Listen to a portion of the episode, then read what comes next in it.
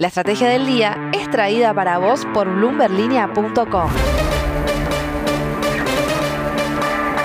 Muy buenos días, soy Francisco Aldaya, editor de Bloomberg Línea en Argentina y hoy te voy a traer las tres noticias más importantes para que arranques tu día. Además, como cada viernes, Carlos Rodríguez, periodista de Bloomberg Línea en Colombia, nos trae lo último del mundo cripto.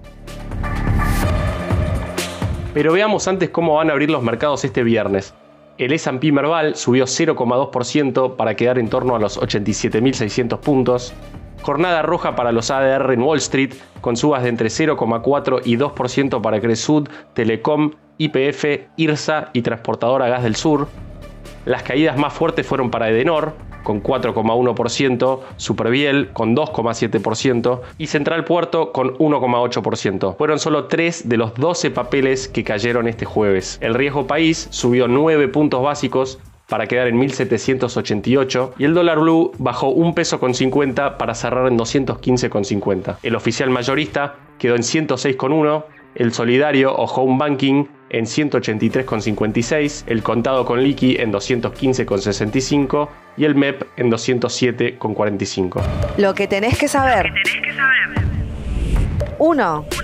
Juntos por el Cambio definió ayer por la tarde, luego de una reunión de 5 horas de su mesa nacional, que respaldará el acuerdo entre el gobierno argentino y el Fondo Monetario Internacional en el Congreso, siempre y cuando no implique un aumento de los impuestos. En esa línea se pronunciaron los cinco titulares de las fuerzas que integran la fuerza opositora. Miguel Ángel Pichetto, por su parte, dijo a la prensa que ven como positivo el principio de entendimiento que el gobierno consiguió con el FMI y agregó, sostenemos lo que hemos dicho, no al default y que la Argentina tiene que honrar las deudas. Sin embargo, advirtió que el tema se trata en el Congreso, en donde hay una definición muy clara de Juntos por el Cambio de no avalar el aumento de impuestos o de nuevos impuestos. Y Patricia Bullrich, por su parte, complementó que Juntos por el Cambio no va a empujar a la Argentina al default.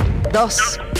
Los sueldos le ganaron a la inflación en 2021 el índice de salarios del INDEC dio un aumento de 2,6% en diciembre, dejando el aumento acumulado para todo 2021 en 53,4%, por encima de un IPC que subió 50,9%. Los salarios del sector privado registrado crecieron 55,3% en el año, mientras que los del sector público aumentaron un 58,7%. Hubo perdedores y como era de esperar, fueron los sueldos del sector privado no registrado o informal, que solo aumentaron 40,5% en 2021, bastante por debajo de la inflación. 3. Primer aumento del año para los jubilados. Alberto Fernández anunció ayer que los 16 millones de argentinos que cobran mensualmente jubilaciones, pensiones y asignaciones van a recibir un ajuste en sus saberes de 12,3% en marzo. Esto va a llevar la jubilación mínima a 32.630 pesos por mes o 151 dólares al dólar blue. El gobierno dijo que eso es 132% más que donde estaba en diciembre del 2019, pero la realidad es que las jubilaciones venían perdiendo contra la inflación desde el inicio del gobierno de Alberto Fernández.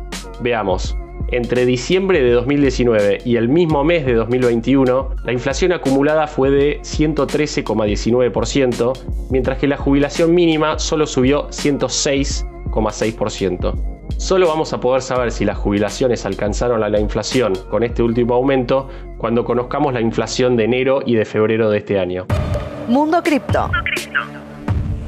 Y ahora, Carlos Rodríguez, ¿qué fue lo más importante que pasó esta semana con los criptoactivos? Francisco, la caída del Bitcoin desde su máximo de noviembre ha sido tan pronunciada que el comprador medio de los últimos dos meses probablemente esté en pérdida hasta que la criptodivisa vuelva a superar los 47 mil dólares. Según un informe, el precio medio que los inversores han pagado por la criptomoneda en los últimos cinco meses ha sido de 47 mil dólares, lo que significa que en promedio cualquiera que haya comprado durante este periodo probablemente haya perdido dinero y no se sienta inclinado a comprar más hasta que equilibre sus cuentas y es que el Bitcoin ha bajado alrededor de un 35% desde que alcanzó un máximo de casi 69 mil dólares, a medida que aumenta la aversión al riesgo debido a que la Reserva Federal y otros bancos centrales han empezado a endurecer las condiciones financieras y a eliminar la liquidez de la era de la pandemia. Los activos de mayor riesgo, incluidas las criptomonedas, tienden a sufrir en un entorno de este tipo, ya que los operadores se retiran de estas inversiones. El token digital venía con una racha positiva hasta ayer, cuando el dato de inflación tumbó a los activos.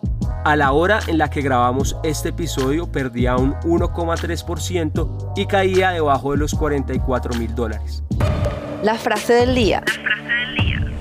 Veamos ahora qué dijo el director de comunicaciones del FMI, Jerry Rice, respecto al avance de las negociaciones entre Argentina y el organismo, con la urgencia de que cierren antes de los vencimientos que se vienen en marzo. Las discusiones siguen en curso. No tengo un cronograma en términos del acuerdo. Lo que diría es, nuevamente, estamos trabajando muy duro y buscamos hacer esto lo más rápido posible. Como comentó en Twitter el economista Francisco Matic, entendimiento general no significa acuerdo. Todavía falta. Esto fue un nuevo capítulo de la Estrategia del Día Argentina. Yo soy Francisco Aldaya, editor de Bloomberg Línea, y me podéis seguir en Twitter en arroba franaldaya. No se olviden de suscribirse a este podcast y también a Línea de Partida, Línea de Llegada y Línea de Cambio, los tres newsletters diarios que ofrece Bloomberg Línea. Espero que tengas una gran jornada productiva. Esto fue La Estrategia del Día Argentina, escrito y narrado por Francisco Aldaya. Producido por Arturo Luna y Daniel Hernández. Que tengas un día muy productivo.